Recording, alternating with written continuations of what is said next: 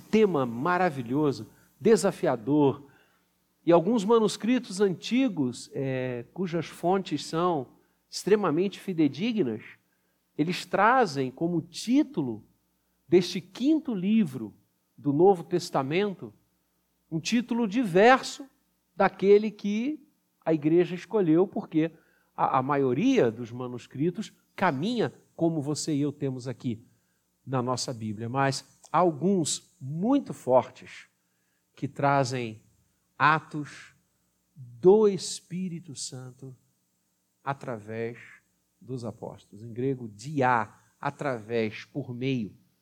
Atos do Espírito Santo através dos apóstolos. Eu quero dizer a você que nas Bíblias que eu tenho, que eu ganho, que compro, eu coloco esse título, viu? A caneta. Né? Porque, de fato, o grande protagonista do livro de Atos não é Pedro, no início do livro, não é Paulo, da metade para o fim, é o Espírito Santo. O Espírito Santo é o grande protagonista, o grande agente de todo o livro de Atos. Desde o início, desde o seu albor. E o livro de Atos não termina, né? Você vai lendo, vai lendo, chega no capítulo 28. Cadê o 29? O 29, o 30, o 31, o 48.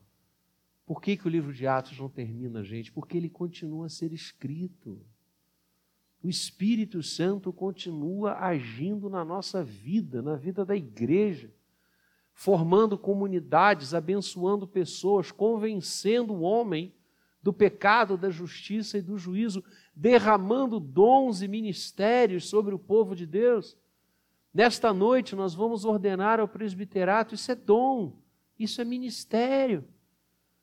O livro de Atos conta, Lucas, usado pelo Espírito Santo, narra os primeiros movimentos do Espírito na vida da nascente igreja do Senhor.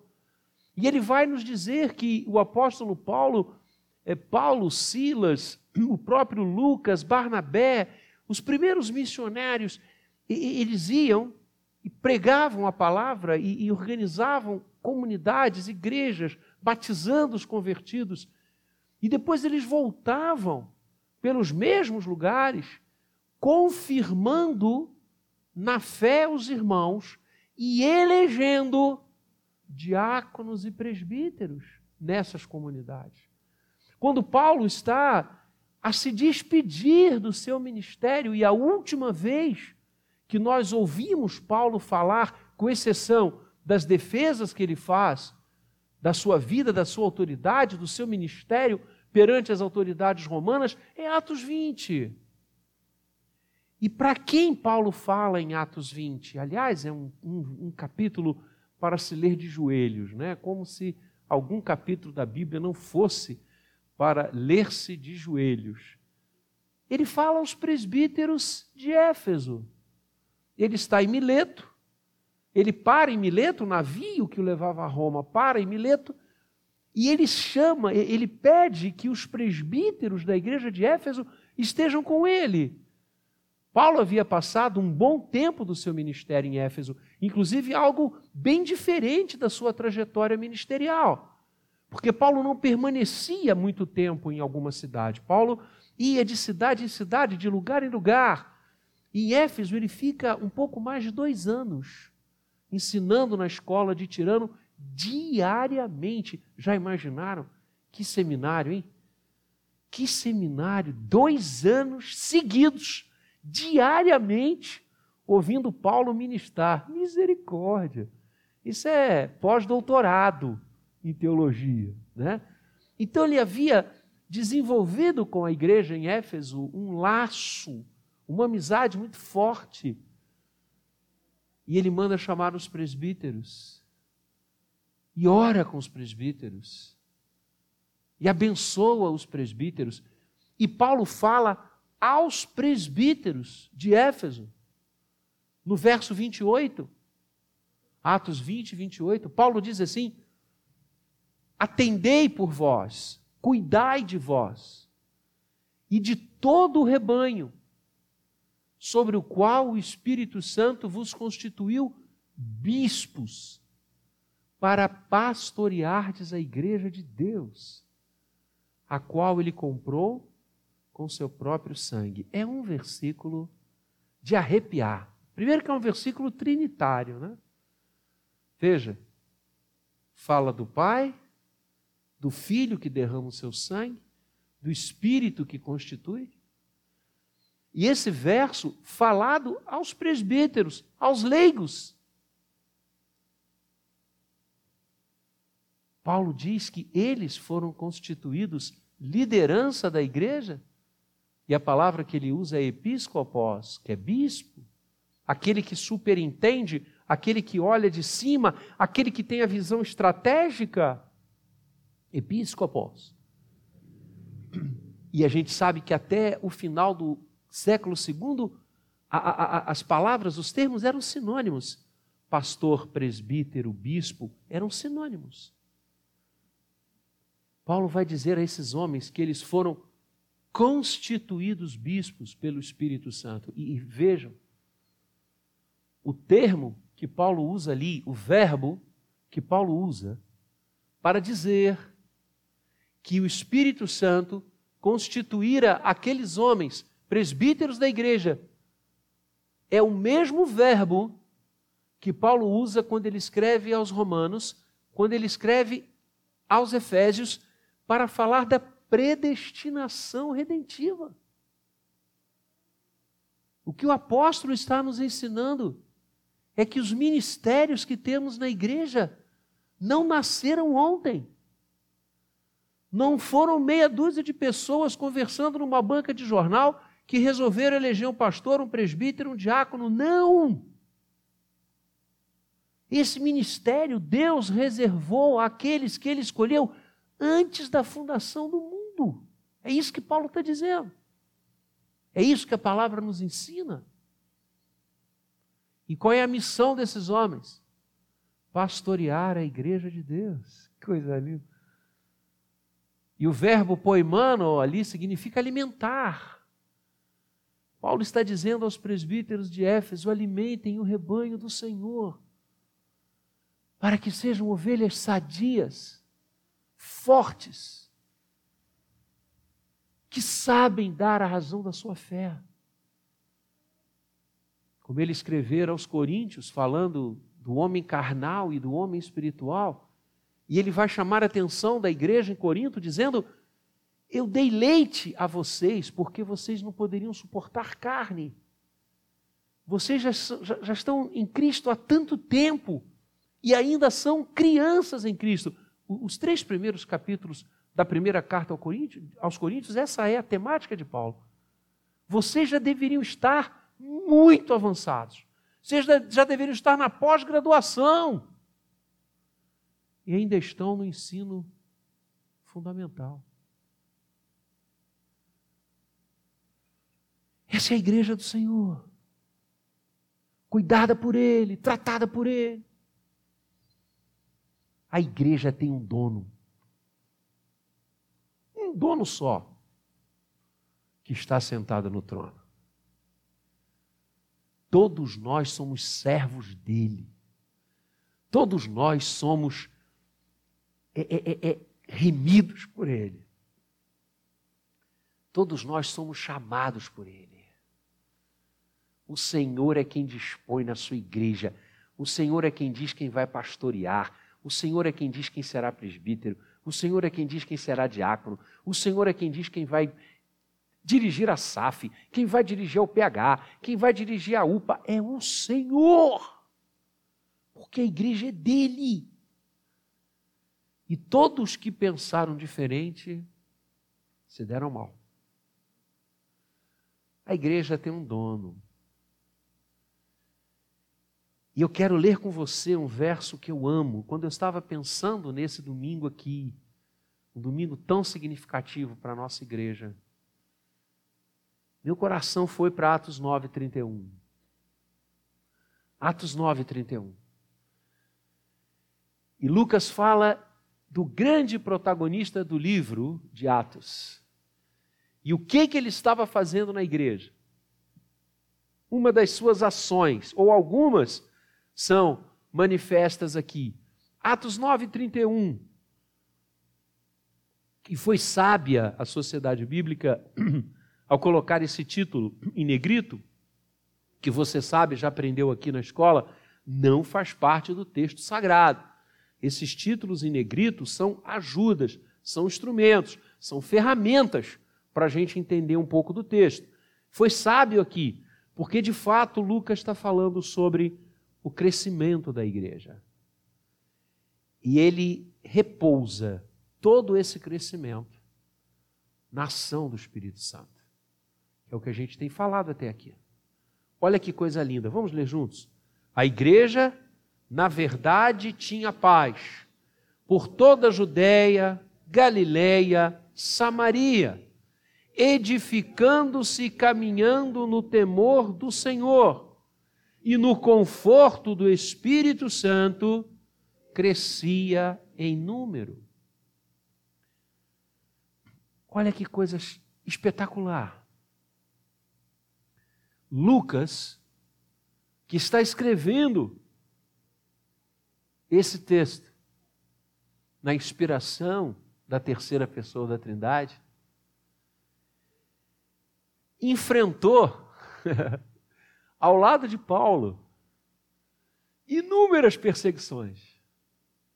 Ele acompanhou Paulo em várias viagens, ele visitou Paulo em várias cadeias, ele ficou preso.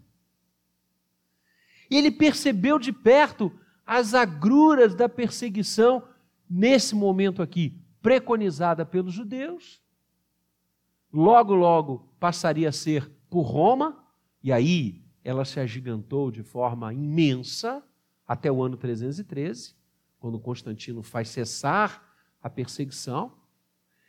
Lucas viu, testemunhou e viveu apedrejamentos, espancamentos, prisões em masmorra dos líderes da igreja.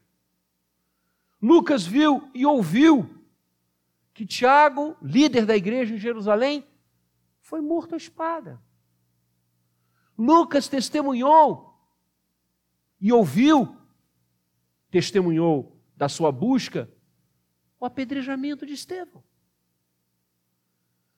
Lucas dividiu, como eu disse, espaços da sua vida e da sua construção de fé com um dos maiores perseguidos, que fora algoz, Paulo.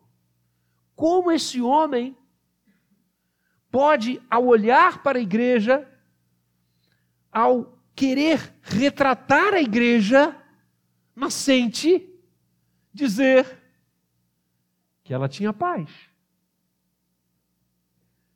Se há uma coisa que a igreja não tinha no primeiro século, no segundo e no início do terceiro, era paz. Por que, que ele diz isso? Eu acho linda essa frase, essa frase me impacta. A igreja, na verdade, tinha paz. Porque a paz que a igreja tem não é a paz do mundo, não é a ausência de conflitos, não é a ausência de beligerância contrária, não é a ausência de perseguição. A paz da igreja é interna,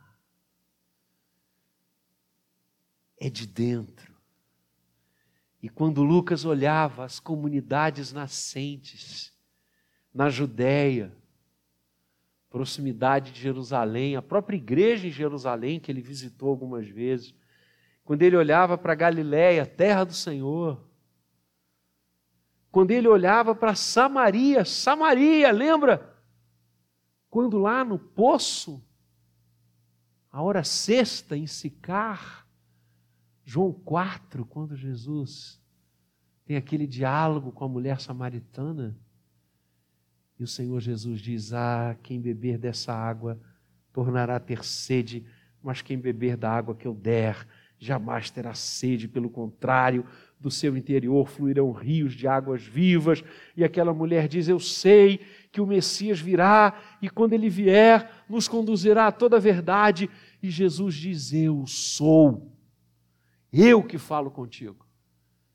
E a gente lê em João 4 que muitos samaritanos se converteram ao Senhor. E ali estava uma igreja punjante. E Lucas, ao olhar, ao ver, ao visitar esses lugares, ele descerra o seu coração, dizendo: a igreja tem paz, porque a igreja promana do coração de Deus, do trono da graça, ela tem a paz que o Senhor dela prometeu, ao dizer: A minha paz vos dou. Não vou lá dou como o mundo a dá, porque a paz do mundo, ela é retirável. A paz que eu der, ninguém poderá tirar.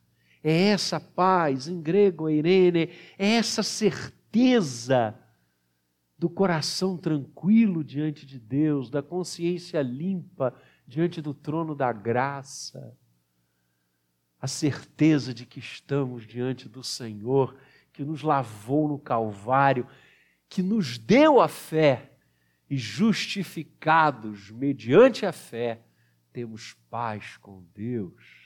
Romanos 5. É isso, é essa paz que Lucas está dizendo. A igreja estava no confronto, na guerra, na trincheira, seus líderes sendo mortos, perseguidos, torturados. Mas a igreja tem paz, porque a paz da igreja não é a paz do mundo, não é a paz dos conchavos políticos, não é a paz ilusória das instituições da força, é a paz que só o Senhor pode dar. E a igreja em paz era edificada. E o termo é esse mesmo. Edificando-se está bem traduzido, porque a ideia aqui que Lucas quer nos dar é que não era a igreja que se edificava, não era a igreja que crescia espiritualmente, ela era edificada. Percebam? É, é, é o tempo reflexivo. A igreja era edificada. A igreja era a, a, o campo da ação de Deus, da ação do Senhor e, de forma mais específica, do Espírito Santo, para que ela crescesse. O crescimento da igreja não vem pelo esforço humano. Deus nos faz e nos desperta para que nos esforcemos. Mas é sempre uma resposta ao seu agir. Lembra o que o Senhor Jesus disse quando Pedro, Mateus, nos conta isso? Quando Jesus pergunta aos discípulos: Quem dizem os homens que eu sou? E os discípulos dizem: uns dizem que és João Batista, que és Elias, que és um profeta. E aí Jesus particulariza a pergunta. Eles estão indo para as bandas de Cesareia e Jesus diz: Mas vós, quem dizeis que eu sou? E Pedro se adianta e diz: Tu és o Cristo, o Filho do Deus vivo. E o Senhor Jesus diz: Bem-aventurado és, Simão Barjonas, filho de Jonas, porque não foi carne nem sangue quem revelou isso a você mas meu Pai que está nos céus. E eu digo: Tu és Pedro. E aí o Senhor faz uma ligação do nome judaico dele, Simão, e Pedro, que é um nome romano. Ele diz: Tu és Pedro, Petros, pedra. E sobre esta pedra, sobre a sua declaração, que era ele mesmo, eu edificarei a minha igreja e as portas do inferno não prevalecerão sobre ela. Aleluia. É isso, eu edificarei a minha igreja. A igreja estava sendo edificada e continua sendo edificada, não pela maestria dos homens, não pela expertise dos sábios, mas pela ação do Espírito Santo de Deus. É Ele quem edifica a igreja, é Ele quem cuida da igreja. A igreja cresce na exata proporção da ação do Espírito Santo. Sem Ele não há crescimento. Sem Ele não há derramamento de dons. Sem Ele não há vocação. Sem Ele não há conversão. Sem o agir do Espírito Santo não há quebrantamento. Podemos trazer para ocupar esse púlpito os homens mais santos do planeta, se o Espírito Santo não tocar no coração de quem está ouvindo, ouvindo, aquilo ali é nada. Porque é o Espírito Santo quem edifica a igreja, edificando-se. Correta tradução, insisto, ou sendo edificada. Por quem? Pelo Espírito Santo. Terceira coisa, essa igreja que tem paz, que é edificada, ela caminha. Ela avança. Ela progride. Mas ela caminha, ela avança, ela progride em quê? Nas pautas deste mundo? Nas pautas do governo de plantão? Nas pautas da agenda das mídias, na pauta dos promotores, na pauta dos famosos. A igreja caminha, cresce, em quê? Olha o que, que diz o texto. Leia aí comigo. A igreja caminha onde? Está com a Bíblia aberta aí? Dá, dá, dá a cola aí.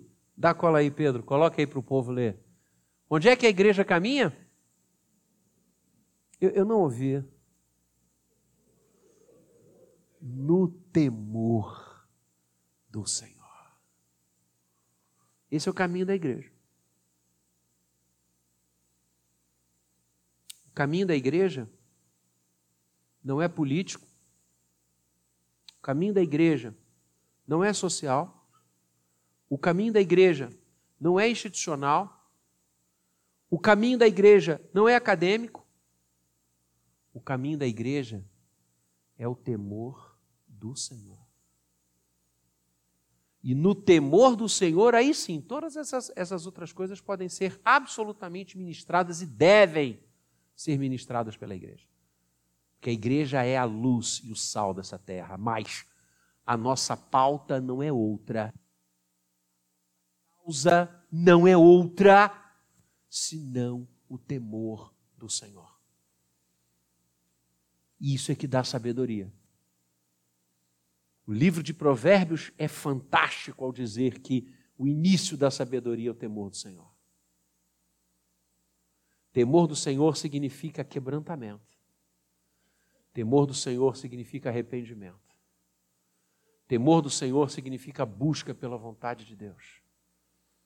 Quem manda na igreja é o Senhor, ponto. E é no temor dele que a gente caminha. É na reverência a ele, é no respeito a ele, é na obediência a ele que a gente caminha. O que nos leva a caminhar, a decidir, a fazer e a julgar esse mundo é a palavra dele são as Escrituras sagradas. Caminhar no temor do Senhor é mergulhar nas Escrituras. O Salmo 1 é emblemático nisso. A tese do Salmo 1, atribuída historicamente a Davi, é exatamente essa: que não pode haver comunhão com Deus fora da palavra. A palavra é que nos faz regozijar na presença do Senhor. E é esta palavra que nos desvia do caminho dos ímpios, dos pecadores e dos escarnecedores. É essa palavra que checa, julga e constrói a nossa caminhada. Lâmpada para os nossos pés, luz para os nossos caminhos. A igreja caminha no temor do Senhor. E essa igreja que tem paz, que é edificada por Ele, que caminha no seu temor, ela tem um motor. e aí, não sei se é motor, porque é tudo, não é só o motor, não. são as velas, o combustível, a partida, o arranque, que é o Espírito Santo, que nos conforta. Lembra que eu disse que a igreja estava passando agruras? Aqui. Lucas é testemunha de que o conforto do Espírito Santo é que mantém a igreja de pé. E é isso mesmo. É isso mesmo. Ele nos conforta, ele nos abençoa, ele nos estimula, ele nos dá a consciência do perdão de Deus, ele abre os nossos olhos para a maravilhosa doutrina da graça e da misericórdia daquele que está no trono, que nos ensina que podemos começar de novo com Ele a cada manhã. Hoje eu acordei muito cedo. Eu gosto de acordar cedo, já me habituei. E quando acordei hoje, muito cedo, vocês devem ter reparado que eu botei a frase que eu boto todo domingo no mural bem mais cedo, hoje, do que eu coloco sempre. Eu espero dar sempre sete horas e coloco. Hoje eu botei bem antes disso. Esse é o dia que o Senhor fez. Alegremos-nos e regozijemos-nos nele. Todo domingo eu escrevo isso já há muito tempo no mural da igreja. Hoje, porque eu estava com esse texto na minha mente, quando eu vi o dia lançar as suas primeiras nesgas de claridade, me lembrei lá do seminário de Campinas, quando eu fazia isso. E eu agradeci como eu agradecia naquela época. Eu disse, Senhor, as tuas misericórdias estão sendo renovadas sobre a minha vida nesse momento. Porque a palavra diz que a causa de não sermos consumidos pelo nosso pecado, pela nossa vilania, pelos nossos equívocos, é que as misericórdias do Senhor se renovam sobre nós a cada amanhecer. Amanhã, quando amanhecer, assim como o arraial de Israel amanhecia, lembra? Coberto de maná, as misericórdias do Senhor vão cobrir a sua vida. E você pode começar de novo. E você pode colocar-se de joelhos e dizer: Pai, eu pequei diante de ti, não sou digno de ser chamado teu filho. E se você fizer isso de todo o coração, você vai ouvir do Pai o que o filho pródigo ouviu. Esse meu filho estava morto e foi achado, perdido e foi achado, morto e ressuscitado. Volta e o Senhor vai banhar a sua cabeça com óleo. Vai lhe colocar no dedo novamente o anel da filiação. Vestes de alegria, ao invés trapos de choro. O conforto do Senhor está sobre nós a cada momento. Louvado seja o seu nome. E por isso, porque a igreja goza a paz que só Ele pode dar, porque a igreja é edificada pelo seu agir, porque a igreja caminha na Sua presença e no temor do Senhor anda, confortando Ele os nossos corações a cada instante em Cristo, só pode ter uma decorrência: ela cresce. Ela cresce não por força do homem, insisto, não por trocas, não por interesses, mas a igreja cresce porque o Espírito Santo age na vida daqueles que conhecem o Senhor. E a igreja cresce. A partir, junto e como decorrência da sua liderança. Escolhida por Deus, antes da fundação do mundo, colocada por Ele para abençoar o povo, através daqueles que o Senhor escolhe, todos nós experimentamos a paz, experimentamos ser edificados, experimentamos ser exortados a caminhar no temor dEle e somos confortados por essas vidas. Por isso, a igreja cresce em número. Bendito seja o nome do Senhor da igreja. E por isso, nessa noite, por, esse, por Atos 9,31, nós vamos proceder agora à ordenação de uma nova liderança presbiteral na igreja.